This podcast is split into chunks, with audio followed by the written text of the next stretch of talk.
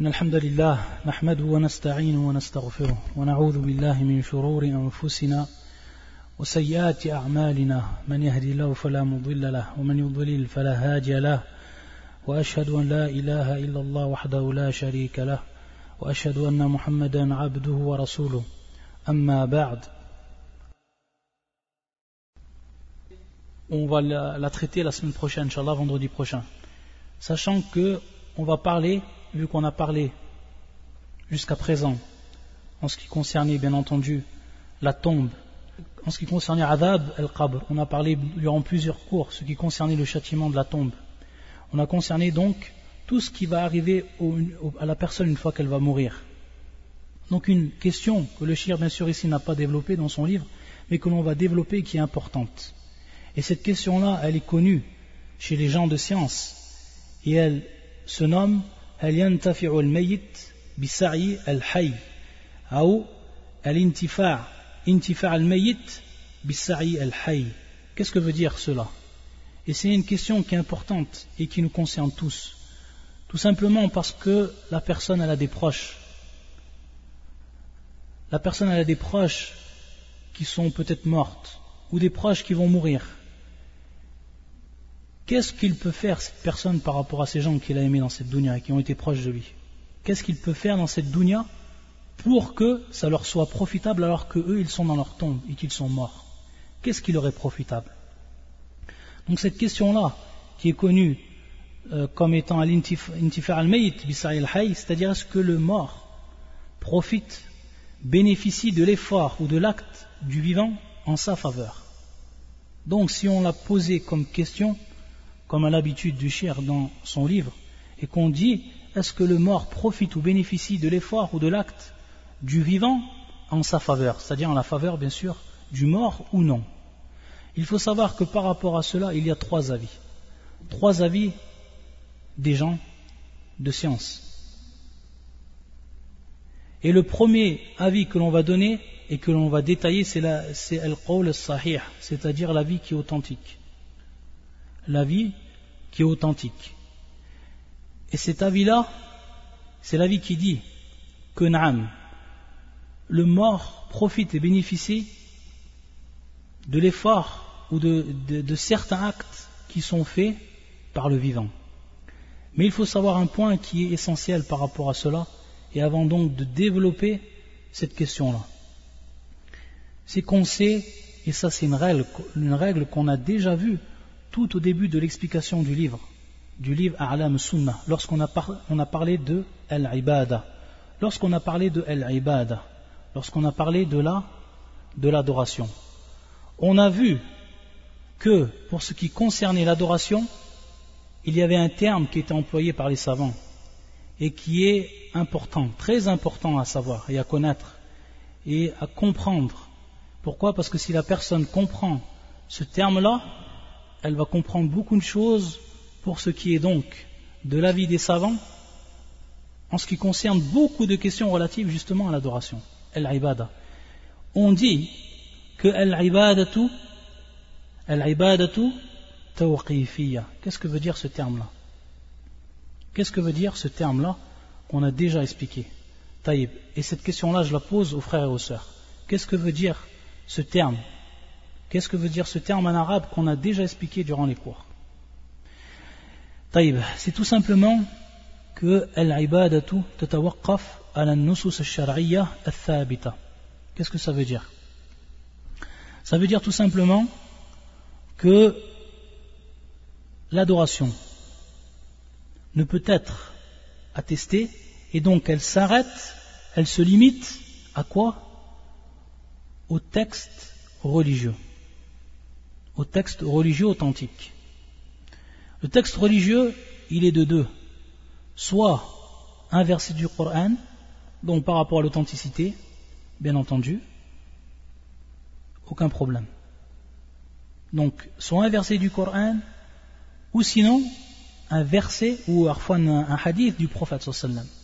Et bien entendu, ici dans ce cas, on va nazid, on a cool al-hadith al-thabit, qui est authentique, bien entendu, car, ici va rentrer le domaine de l'authenticité. C'est-à-dire que le hadith doit être authentique pour pouvoir attester une adoration. Et on ne peut se baser sur un hadith qui ne va pas être authentifié par les, savants. Taïb. Donc ce sont ces deux textes. Ce sont, ce sont les textes. Ça, ce sont les textes. An-Nusus. Lorsqu'on parle de Nusus, ça, ce sont en fait les textes. An-Nusus. An-Nusus, ce sont ces deux choses uniquement. An-Nusus. Lorsqu'on parle de Nusus, An-Nas, on parle soit du texte coranique ou soit on parle de la sunna du prophète. Sallallahu alayhi wa sallam. Taïb. Donc tout simplement, l'adoration ne peut être attestée, on ne peut attester une adoration que si on a une preuve, soit du Coran ou soit de la Sunna.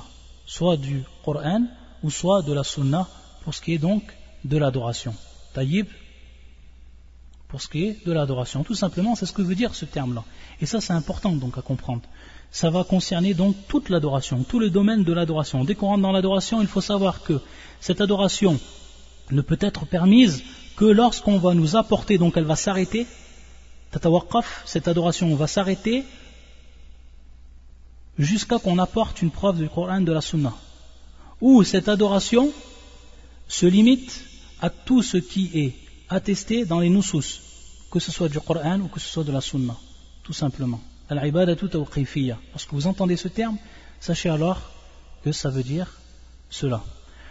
Donc ça c'est un point qu'on a cité avant de développer ce sujet qui est important, à savoir est-ce que celui qui est mort, il peut avoir donc un profit de l'effort que va faire de l'effort que va faire celui qui est vivant? Ça c'est notre question donc de base. On a dit qu'il y avait trois avis par rapport à cela, et l'avis qui est authentique, c'était l'avis suivant qu'on va maintenant développer en détail, qu'on va développer en détail.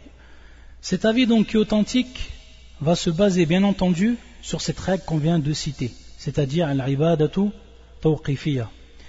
C'est-à-dire que ce qui est venu dans le Coran et dans, dans la Sunna et qui vient nous attester qu'un acte qui va être fait va être profitable aux morts, alors on le fera et il sera considéré comme tel, tout simplement. Tout simplement. C'est-à-dire qu'on va s'arrêter à ce qui est présent dans le Coran et la Sunna. C'est-à-dire que les savants, ils ont regardé dans le Coran, ils ont regardé dans la Sunna, et ils ont vu ce qui était présent et qui était donc de ce domaine, c'est-à-dire que le mort va bénéficier de certains actes, et bien sûr on n'a pas dit de tous les actes, ou on n'a pas dit de tous les efforts que va faire le vivant en sa faveur. Mais ici, bien sûr, on va dire certains efforts ou certains actes, et ces actes-là, ce qui va, euh, ce, qui va nous, nous les citer, c'est le Coran et la Sunna, tout simplement. C'est comme ça qu'on comprend cette question-là.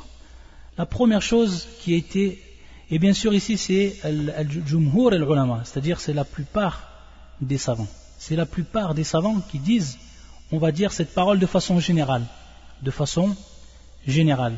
Et il faut savoir que le fait que le mort bénéficie de l'effort ou de certains actes du vivant en sa faveur, c'est quelque chose où Cher l'Islam ibn Taymiyyah a dit Mimma ulima min ad-din Mimma ulima min Ce qui est inévitablement connu dans la religion. C'est-à-dire que personne ne peut euh, c'est-à-dire personne ne peut être ignorant de cela. C'est-à-dire quelque chose qui est connu Ce qui est inévitablement connu dans la religion. Et la première chose, et on va en citer, il va tout simplement avoir dans le domaine donc, et ici on est bien entendu dans l'adoration, on va en citer cinq. On va en citer cinq. Et c'est ces cinq qui ont été donc présents dans la sunna du prophète ou dans un verset du Coran. Il y en a cinq. Pas six ou pas plus, il y en a exactement cinq. Et c'est ceux, qu'on va citer. Et donc lorsqu'on dit cinq, c'est pour que vous puissiez ensuite les enregistrer. Taïb. Dans un premier temps, ad-du'a ad-dua, c'est-à-dire l'invocation. L'invocation, lorsque la personne qui est vivante et qui invoque Allah Azzawajal en faveur d'un mort, cela est permis. La preuve de cela, il y a plusieurs versets du Coran.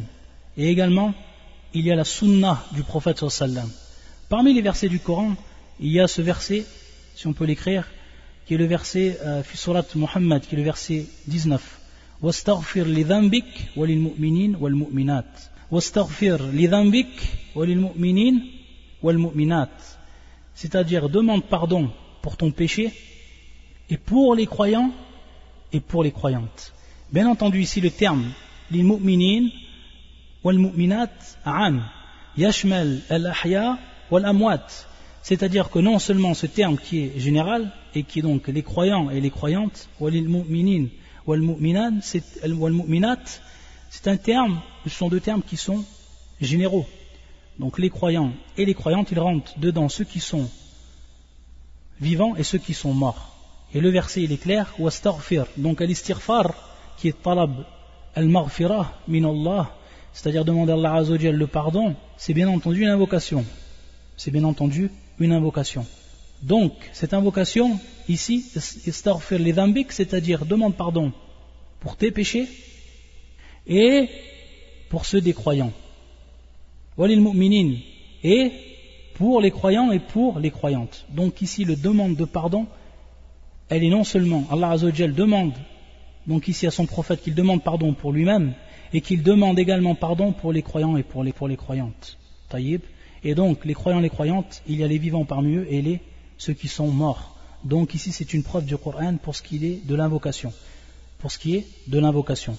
Également, ce qu'on retrouve dans le Coran, il y a plusieurs versets. La parole de Nuh, lorsqu'il dit رب اغفر لي ولوالدي ولمن دخل بيتي مؤمنا وللمؤمنين والمؤمنات c'est-à-dire oh mon ça c'est surat Nuh et qui est le verset 28 c'est-à-dire Seigneur Rabbi oh mon Seigneur pardonne-moi et pardonne à mes parents wali walidei et pardonne à mes parents ولمن دخل بيتي مؤمنا وللمؤمنين والمؤمنات et également donc ici pour les euh, pour les croyants et pour les croyantes donc on voit ici que la demande de pardon se fait également pour les parents ici et également pour celui qui rentre dans ma maison étant croyant. Et également donc ici pour les croyants et pour les croyantes. Et ici, neuf le même aspect argumentatif, c'est général donc pour tous les croyants et les croyantes, ceux qui sont morts parmi eux et ceux qui sont vivants. Pour ce qui est de la sunna, alors il y a ici beaucoup de, de preuves de la sunna. Et il suffit tout simplement de revenir à Salat al-Janaza. Al-Janaza, ou tout ce qui est en relation avec Al-Janaza, c'est-à-dire les funérailles. Lorsqu'on revient à la sunna du prophète autour de ce qui est en relation avec Al-Janaza, avec les funérailles, on va tout simplement s'apercevoir que c'est rempli de euh, d'invocations pour la personne qui vient d'être morte. Et qui c'est qui fait les invocations? C'est le vivant. Qui c'est qui fait les invocations? C'est les vivants jusqu'à que Cheikh l'Islam ibn Taymiyyah a dit Man ankara mashru'iyatahu faqad kafar. Celui qui nie son, aspect législatif, et bien sûr il parle ici plus précisément c'est-à-dire il parle de salat al-janaza. Il parle Cheikh l'Islam ibn Taymiyyah de salat al-janaza, c'est-à-dire de la prière euh, que l'on fait sur le mort. Et cette prière-là, salat al-janaza, Si maintenant on revient euh, au texte du prophète les paroles du prophète sallam qui ont été attestées en ce qui concerne la, prière du mort et donc les invocations qui vont être dites pour le mort, alors il faut savoir que ce sont tous des, sont toutes, elles rentrent toutes dans le domaine des invocations. Ces paroles-là rentrent toutes dans le domaine des invocations. Donc des invocations qui sont faites pour le mort. Et donc, Charles Islam ibn Taymiyyah, il parle par rapport à Salat al-Janaza, par rapport à la prière faite sur le mort. Il dit faqad kafara. Celui qui euh, renie euh, son aspect législatif, alors qu'il devient mécréant. Faqad kafara. Et bien entendu, parmi les hadiths qui sont présents, également, donc ça c'est pour ce qui est de Salat al-Janaza, au moment où on prie sur le, sur le mort. Et on sait que, comme cela euh, est connu parmi les paroles des savants, il est également non seulement possible de dire les, les doigts qui, qui sont hérités du prophète sallam et qui sont connus et que l'on trouve dans les différents livres d'invocation comme Hasn al-Muslim et d'autres, et également d'autres doigts qui vont être de, façon peut-être plus générale, à la Parmi également les, les qui sont enregistrés par rapport à celui qui est mort, c'est au moment où, bien entendu, la personne est enterrée. Au moment où la personne est finie d'enterrer, et ça, c'est un hadith qui est rapporté par Uthman, hadith qui se trouve auprès de Abu Daoud, wal Hakim fil Mustadrak, wal Bayhaqi. L'imam al-Nawawi a dit que son, sa chaîne de transmission, Isnadu Jayyid, est bonne. Et Cheikh al-Albani l'a authentifié. Sahawul al-Albani, rahmatullah al-Jami' le prophète sallam nous a dit au moment donc où on a fini d'enterrer le mort istaghfiru li al-an yus'al. C'est-à-dire demandez pardon pour votre frère. Donc vous vous êtes vivant en ce moment et votre frère vient de mourir. Et il est dans la tombe. Donc bien entendu ici pour bien se rappeler de ce qu'on est en train de parler et quel, est l'aspect argumentatif des preuves qu'on rapporte également. C'est-à-dire demander pour lui l'affermissement. C'est-à-dire à ce moment-là, à ce moment-là, on va lui poser les questions, on va le questionner. Et on sait bien sûr les questions qui vont être posées par les anges lorsque la personne est enterrée. Wallah al-Musta'an, comme on l'a vu cela en détail dans les chapitres concernant Al-Qabr, la tombe. Ça donc, c'est une invocation, et ça vient nous prouver donc, d'après les versets du Coran de la Sunna, qu'il est permis d'invoquer pour le mort. Donc ça fait partie des, actes et des efforts que va faire le vivant et dont va profiter le mort. Donc ça c'est le premier qu'on en cite et qui sont donc les invocations. Ensuite le deuxième, as-sadaqa, ce qu'on appelle. As-sadaqa qui est donc l'aumône, qui est donc l'aumône. Et quelles sont les preuves par rapport à cela. Donc on a toujours dit que dans ce domaine-là, et dans la question qu'on est en train de poser, on revient à des preuves. Il, nous faut des preuves. On ne peut attester quelque chose sans preuve, que ce soit du Coran ou de la Sunna. As-sadaqa, qui est donc le fait de donner de l'argent, le fait de faire l'aumône, on a un hadith qui est muttafaqun alayh, rapporté par l'imam al-Bukhari et l'imam muslim, et qui est un hadith de Aïcha, ta'ala anha, nabi sallallahu alayhi wa sallam, إن أمي افتلتت نفسها وأظنها لو تكلمت تصدقت فهل لها أجر إن تصدقت عنها قال عليه الصلاة والسلام نعم قال عليه الصلاة والسلام نعم Une personne est venue voir le prophète sallam, comme le rapporte Aïcha. Et il lui a dit, Inna ummi uftulitat. Et dans une autre version, iftalatat. Qu'est-ce que veut dire ce terme ou ce verbe iftalatat? Ça veut dire tout simplement matat euh, bartatan, fujatan, c'est-à-dire qu'elle est morte soudainement. Ma mère est morte soudainement.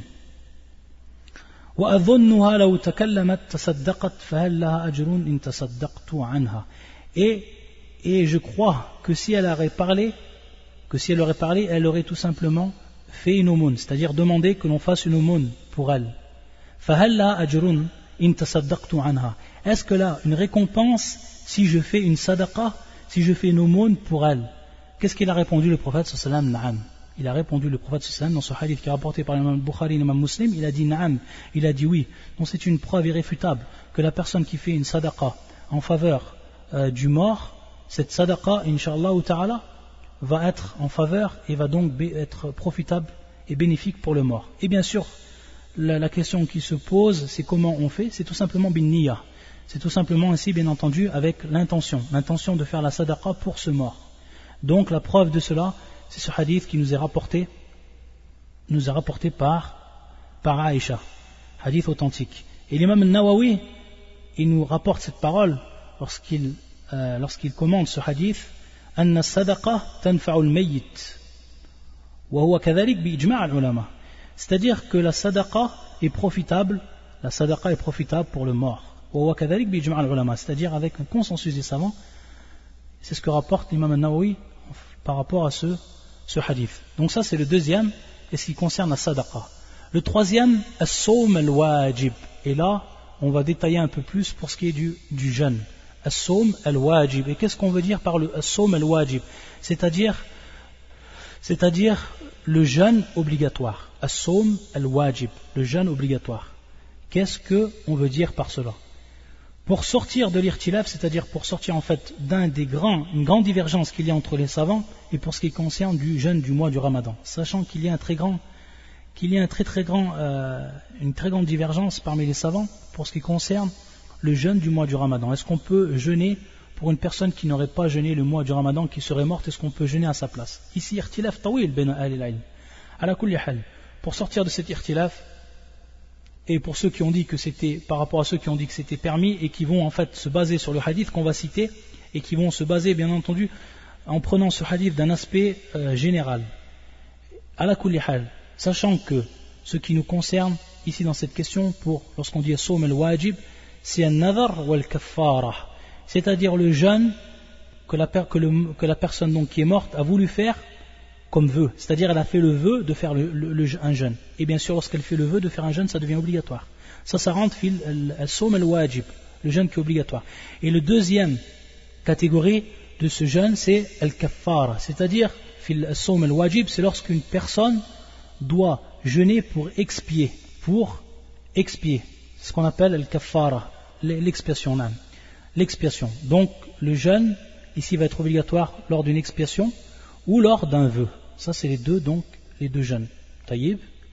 Et pour ce qui est du mois du ramadan, comme on l'a dit, il y a un grand irtilaf, la Et ça, bien entendu, pour ce qui est du nadar ou al-kaffara, c'est l'avis de l'imam Ahmed, alayh, et également un des avis, et l'avis donc qui va être choisi également par l'imam Nawawi, un des avis de l'imam Shafi'i sachant que l'imam Malik ou Abu Hanifa, sachant que l'imam Malik ou Abu Hanifa, eux, ils ne voient pas le jeûne de façon générale. C'est-à-dire que la personne ne peut jeûner en faveur du mort de façon générale, que ce soit nadar, que ce soit le kafara ou autre.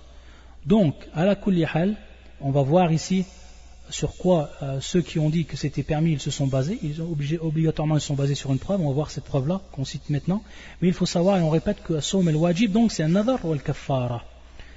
C'est un hadith muttafaqun alayh, rapporté par l'imam al-Bukhari, l'imam muslim, où le prophète sallam yaqul, man mata wa alayhi siyamun sama anhu waliyuhu. C'est-à-dire celui qui meurt et qui a un jeûne à accomplir. Wa alayhi siyamun. Et bien entendu ici, wa alayhi siyam, bien entendu on comprend de cette parole du prophète sallam un jeûne qui est obligatoire. Wa alayhi. On comprend de cette parole. Wa alayhi siyamun. Que c'est un jeûne qui est obligatoire. Donc le jeûne qui est obligatoire ici, ça va considérer donc par rapport à ce qu'on a cité nadr ou al-kaffara. Sama anhu waliyuhu. Waliyuhu. C'est-à-dire que va jeûner à sa place celui qui est son tuteur. Et euh, waliyuhu, comme l'explique l'imam Nawawi, c'est al-qarib, celui en fait qui est, proche, que ce soit son tuteur, que la personne qui est responsable de lui, etc. Waliyuhu. Ici donc al-qarib, bimarna al-qarib. Wa ali siyam sama anhu waliyuhu. Et bien entendu, ceux qui ont dit pour ce qui était du mois du, ramadan que c'était permis également, ils vont prendre comme preuve ce hadith. Pourquoi? Parce que le prophète sallam a cité de manière générale. Cette parole est de manière générale. Man mata wa alayhi siyam wa alayhi siyam. Yani. Mais qui va être de l'ordre de l'obligatoire. La. La personne donc qui meurt et qui devait jeûner. Cette personne-là, celui qui est proche de lui, il jeûne à sa place. Et bien entendu, il va donc profiter de ce jeûne. Celui qui est mort, il va profiter de ce jeûne. Pourquoi? Parce qu'il devait le faire. Et donc il va recevoir, inshallah ou ta'ala, il va recevoir le, le hajar lorsque la personne, c'est-à-dire celui qui est proche de lui, waliyu, va jeûner à sa place. Taïb. Donc ça, c'est une preuve. Et bien entendu, ici, c'est as-sawm al-wajib. Donc on est en train de parler du jeûne qui est obligatoire. Et bien entendu, il ne rentre pas dans, dans cela, et on n'a pas de preuve pour cela, pour ce qui est du jeûne c'est-à-dire du jeûne qui n'est pas obligatoire mais qui est surrogatoire. Donc ça c'est une précision qu'il faut donner pour bien comprendre al-masala. Pourquoi? Parce qu'il n'y a pas de preuve. Et on a dit ici en, début de cours que ça s'arrêtait aux preuves. Également on a une autre preuve par rapport à ce qui est cité et ce qui est rapporté par l'imam euh, muslim dans son authentique. C'est-à-dire une femme est venue voir le prophète sallallahu alayhi wa sallam, إني أمي ماتت وعلي صوم شهر أو شهرين أفأصوم عنها فقال صومي عنها Une femme est venue voir le prophète sallam. Elle a dit, ô prophète, ô envoyé d'Allah, ma mère est morte et elle devait jeûner un mois ou deux mois. Est-ce que je, est-ce que je jeûne à sa place أفأصوم عنها فقال صومي عنها Le prophète, alayhi salatu wassalam, a répondu, jeûne à sa place. Donc également, ça c'est une preuve qui est claire pour ce qui est du siyam. Mais ici, comme on voit dans, cette version, wa alayha sawm. Donc également ici, on comprend que c'est un jeûne qui était obligatoire et qu'elle devait faire et qu'elle n'a pas fait à cause euh, de la mort. Wallah al-musta'an. Ensuite, le quatrième point et l'avant-dernier point, c'est Al-Hajj. C'est Al-Hajj, le pèlerinage. C'est le pèlerinage. Et la preuve qui est prise, c'est celle qui est rapportée, donc elle est prise de la Sunna, et c'est un hadith qui, nous est rapporté par l'imam Al-Bukhari, rahmatullah alayh. Une femme est venue voir le prophète sallam. Et dans une autre version, c'est un, homme qui est venu voir le prophète sallam et qui a demandé par rapport à sa sœur.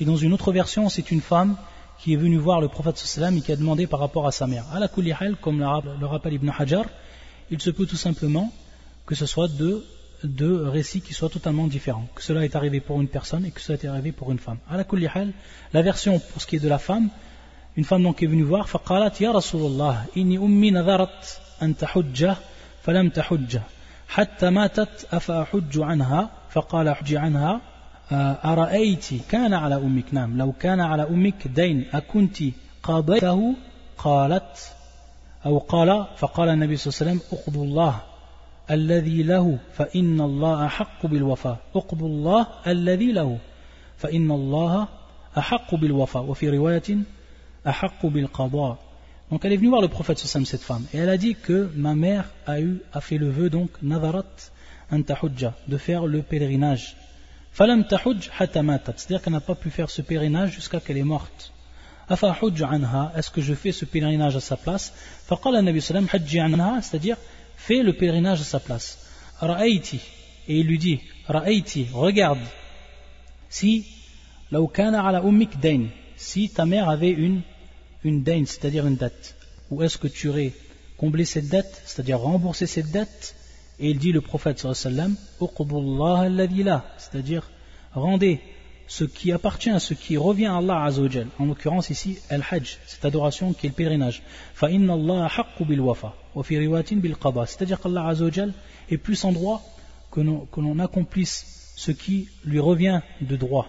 Bil wafa, et dans une autre version, bil qada. C'est-à-dire donc de rattraper ce qui est dans, ce qui rentre dans le droit d'Allah. De rattraper ce qui rentre dans le droit d'Allah. Tout simplement parce que si sa mère avait eu une, une, dette, donc ça c'est dans le droit des créatures, cette femme ou cette fille l'aurait remboursé pour sa mère. Donc de même pour ce qui est d'Allah Azzawajal. Un droit qui est envers Allah Azzawajal, ici le prophète sallam fait prendre conscience qu'on doit rattraper ce droit, le droit qui est pour Allah Azzawajal, ici en l'occurrence donc pour ce qui est de, sa mère envers Allah. Donc ici c'est pour ce qui concerne le hajj. Donc il est permis à la personne de faire le hajj pour euh, une personne qui est morte. Pour une personne qui est morte. Ça c'est donc le quatrième, la quatrième adoration où le mort va, va profiter donc de l'effort fait, de l'acte fait ou fait par le vivant. Ensuite, et ce qui est le, dernier, al C'est bien sûr, bien entendu. al c'est-à-dire le fait d'égorger, bien entendu, un mouton. C'est-à-dire le fait d'égorger un mouton ou autre, bien entendu. C'est ce qu'on appelle l'udhiyah. Pourquoi? Parce que le prophète sallallahu alayhi et la preuve qui nous est donnée, c'est un hadith qui est hassan. Hadith qui est considéré comme hassan. C'est-à-dire que ce hadith, il a plusieurs versions et plusieurs chaînes de transmission. Et bien majmou' turuq c'est-à-dire avec l'ensemble de ces chaînes de transmission, euh, yartaqil al-hassan, c'est-à-dire qu'il est considéré comme hassan. C'est un hadith où le prophète sallallahu alayhi est venu avec deux béliers, bikapshain. Et lorsqu'il a égorgé l'un d'eux, il a, il a dit Allahumma hadha an Muhammad wa ali Muhammad. Allahumma hadha an Muhammad wa ali Muhammad. Ceci est de la part donc de Muhammad et de la famille de Muhammad. Wa ali Muhammad. Ceci est de la part de Muhammad et de la famille de Muhammad. Il a dit cela au moment où il a égorgé le premier bélier, le kapsh. وقال عند ذبح الثاني اللهم هذا عن أمة محمد جميعا Lorsqu'il a égorgé le deuxième, il a dit Allahumma, ô mon Seigneur, ceci est de la part de la communauté de Muhammad en entier. Jami'an. Allahumma hadha an ummati Muhammad jami'an. Et dans une autre version, amman lam yudahi min ummati Muhammad c'est-à-dire celui qui n'a pas égorgé par rapport à la communauté de Mohammed. Et ça, c'est un hadith qui qui est Hassan. Donc le prophète on voit que lorsqu'il a égorgé ici, il est égorgé au nom, bien entendu, d'Allah Azzawajal, il a ensuite dit Allahumma hadha an Muhammad, c'est-à-dire qu'il dit ou qu'il, de par cette parole, on comprend qu'il l'a fait de lui-même, c'est-à-dire de sa part, en Mohammed, pour ce qui était du premier, ou Ali Mohammed, et la famille de Mohammed. Et parmi la famille de Mohammed, ceux qui sont vivants et ceux qui sont morts. Et ensuite, Allahumma hada an ummati Muhammad jami'an. C'est-à-dire, pour le deuxième, il a dit, ô oh mon Seigneur, ceci est de la part de la, communauté de Mohammed, tous ensemble. Il y a l'ensemble de la communauté de Mohammed. Et bien sûr, parmi eux ceux qui sont vivants et parmi eux ceux qui sont morts. Ça, c'est ce qui est de la preuve. Et du cinquième point, pour ce qui est permis de faire en faveur du mort. Taïb. Ça, c'est le premier avis. Et on a vu que c'était l'avis qui était authentique. Ça, on a vu que c'était l'avis qui est authentique. Sachant que dans cette question également, il y a un deuxième avis. Et ce deuxième avis, c'était la parole de certains jurisconsultes parmi les Ahnaf ou les Hanabila, parmi les Hanafites et parmi les Hanbalites, certains d'entre eux, et d'autres qui les ont suivis dans cela. Certains jurisconsultes. Et c'est une parole qui est faible, très faible. Pourquoi? Parce qu'elle ne repose pas en fait sur une preuve pourquoi? Parce qu'ils sont tout simplement tawassa'u, c'est-à-dire qu'ils se sont élargis par rapport à cette question. C'est-à-dire qu'ils ont fait analogie avec d'autres actes. Ils ont fait analogie aux actes qu'on a cités et ils ont donc rentré par analogie d'autres actes. Et ils ont commencé à citer Qira'at al-Qur'an, c'est-à-dire lire le Coran en faveur du, en faveur du mort. Kadalik al-Afkar, c'est-à-dire les invocations. Mais lorsqu'on dit bien sûr ici les, invocations, c'est-à-dire des invocations qui vont être bien précises. Également à salah, hatta certains ont dit à salah, certains ont dit la prière. Et certains également ont dit à c'est-à-dire le jeûne qui est surrogatoire. Et ça, en fait, c'est une, parole, comme on a dit, qui est barif, tout simplement parce que ça ne repose pas sur un, ça ne repose pas sur des preuves. Et le fait de s'élargir dans cela, on ne peut. Pourquoi? Parce que on a vu que al-ibadatu tawqifiyah, donc elle s'arrête aux preuves. Et ici, on n'a pas de preuves par rapport à ça. On ne peut faire d'analogie dans ce, dans ce domaine de l'adoration. Donc c'est pour ça que beaucoup d'actes qui sont faits en analogie avec les actes qu'on a cités, qui sont prouvés dans le Coran et de la Sunna, relèvent pour la plupart d'entre eux de la bid'ah, relèvent pour la plupart d'entre eux donc de quoi? De l'innovation dans la religion. Pourquoi? Parce que l'innovation, c'est un acte d'adoration qui ne repose pas sur une preuve. Qui ne repose pas sur une preuve. Et ici, on va faire un acte d'adoration en faveur d'un mort alors qu'on n'a pas de preuve par rapport à cela et qu'on est revenu à analogie, analogie ici qui n'est pas valable. Et pour ce qui est du troisième avis, ça c'est donc le deuxième avis, et pour ce qui est du troisième avis, et ça c'est un avis qui est complètement batil, c'est-à-dire une parole qui est complètement fausse, et c'est l'avis de certains euh, gens de l'innovation, ou ahlul kalam, c'est-à-dire les gens de la, de la, de la science spéculative. Ahlul kalam, ba'du al bida, c'est-à-dire les gens de, certains gens de l'innovation. C'est-à-dire que le mort ne profitent absolument de rien du vivant, absolument de rien du vivant. C'est-à-dire qu'ils ont tout simplement toutes les preuves qu'on a apportées dans, le premier avis, ils les ont mis de côté et ils ont dit que le mort ne profite absolument rien du vivant, mutlaqan. Et ils vont prendre par rapport à cela certaines preuves, des preuves qui ne sont pas, qui n'ont pas en fait d'aspect euh, argumentatif valable pour ce qui est de cette question-là. Ils prennent comme preuve, et on va en citer simplement certaines parmi elles, et ensuite donc on finira le cours d'aujourd'hui. Parmi ces preuves, ils prennent un verset du Coran qui et qui est le verset 39 où Allah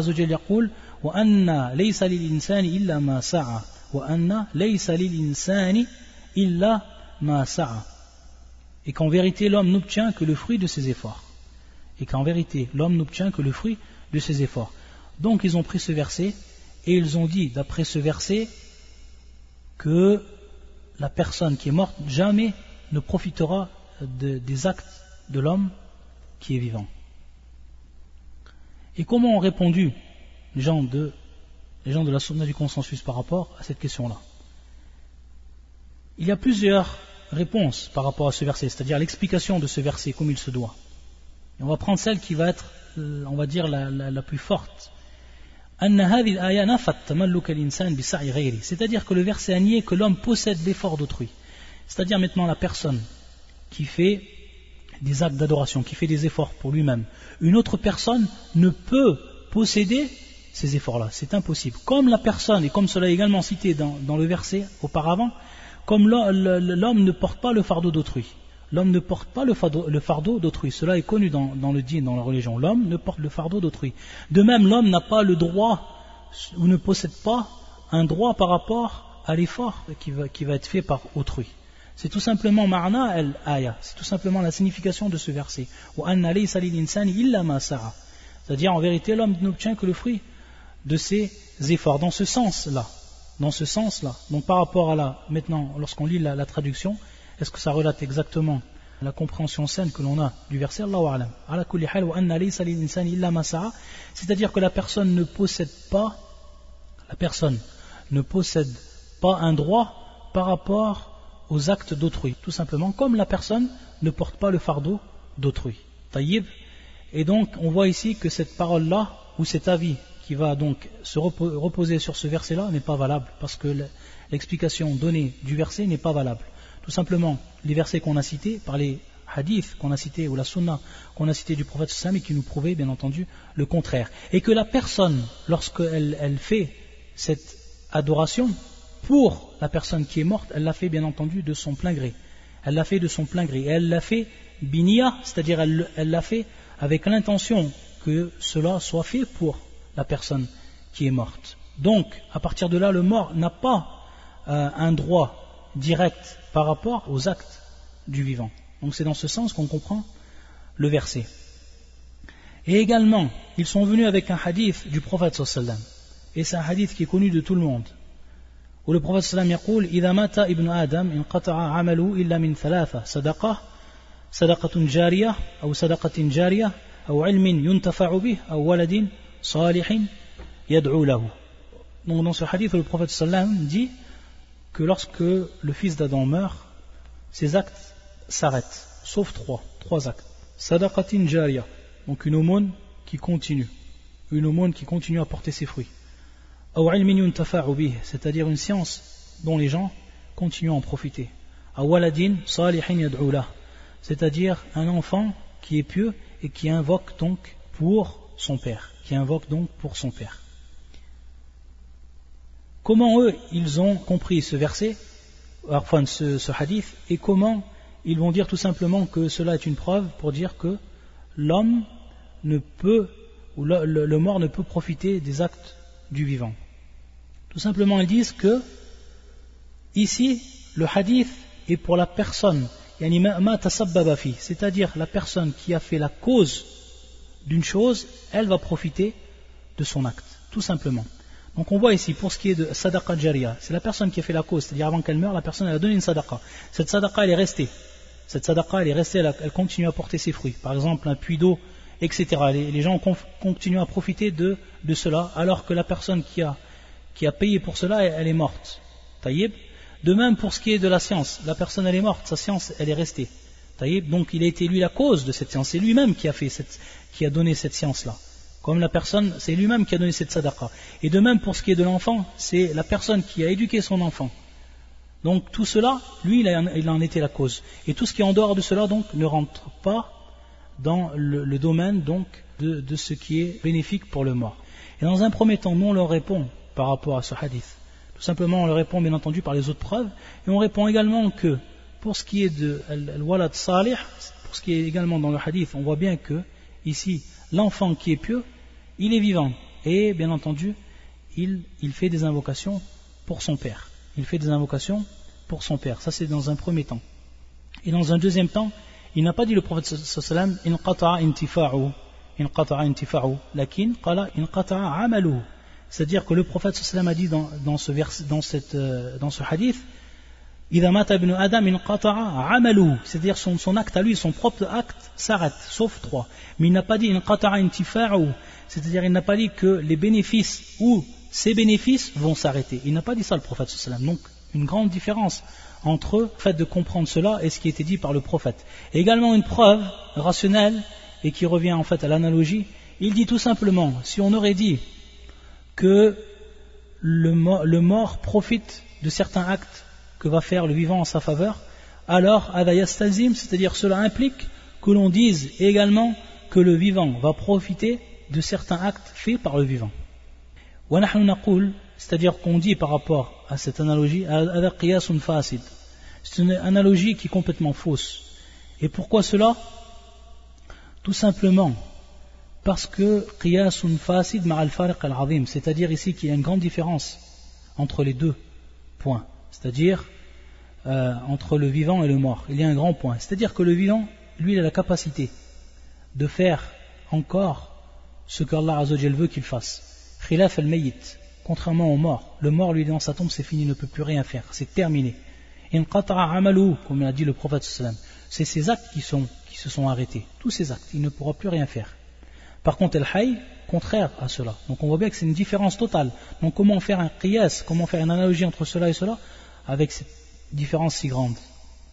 Et également, on a une preuve, on a une preuve que dans un cas, el-hay, c'est-à-dire celui qui est vivant, il peut profiter d'un acte qui est fait par celui également qui est vivant.